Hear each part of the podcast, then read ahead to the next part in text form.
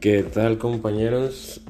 El día de hoy hablaremos sobre un tema que pues no a muchos nos gusta. Tranquilos, los entiendo, pero es algo necesario. Pues, ¿qué tenemos que tener?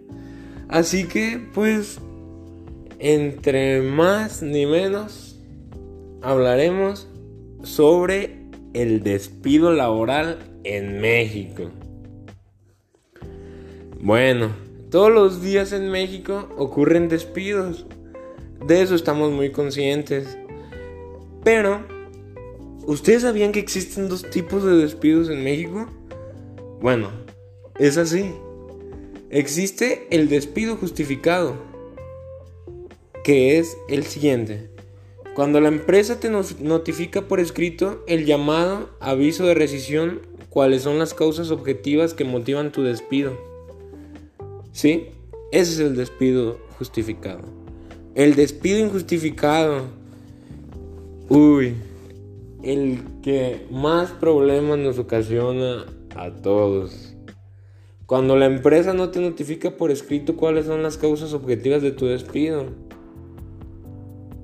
El segundo tipo de despido, el injustificado, obliga a la empresa a pagarte la indemnización constitucional, es decir, tres meses de tu salario, prima de antigüedad y el pago de tu finiquito, es decir, vacaciones, prima vacacional y aguinaldo proporcionales, más prestaciones que en su caso adicionalmente te pagarán, tales como bonos, vales de despensa, etc.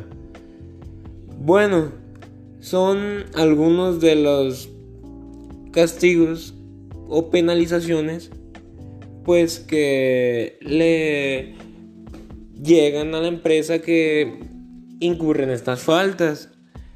Todos nos preguntamos, ¿qué ocurre en la práctica en temas de despido en México?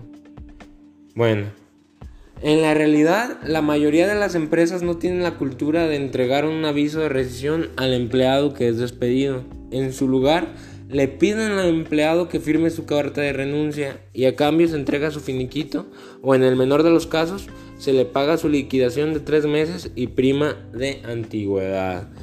¿Qué creen? Eso puede ser una trampa. Sí, una trampa de las empresas o del patrón para no pagarte lo justo. Bueno, el objetivo de esto es generar el conocimiento de que tenemos derechos al ser despedidos. Y pues esos derechos son fundamentados en la ley del trabajo.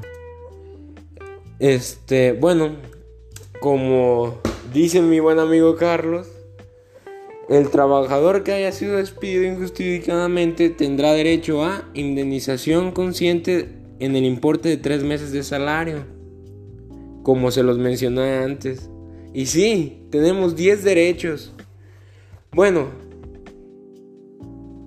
no 10, sino les mencionaré 10. Bueno.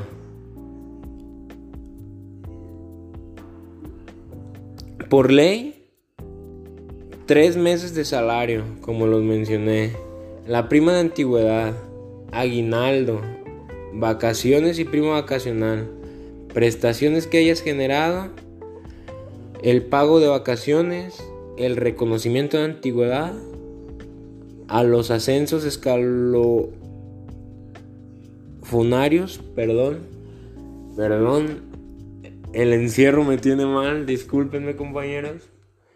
Pero bueno, puedes revisar herramientas de este tipo que te ayudarían a conocer tus derechos en la Ley Federal del Trabajo. Y por el día de hoy ha sido todo compañeros. Nos vemos.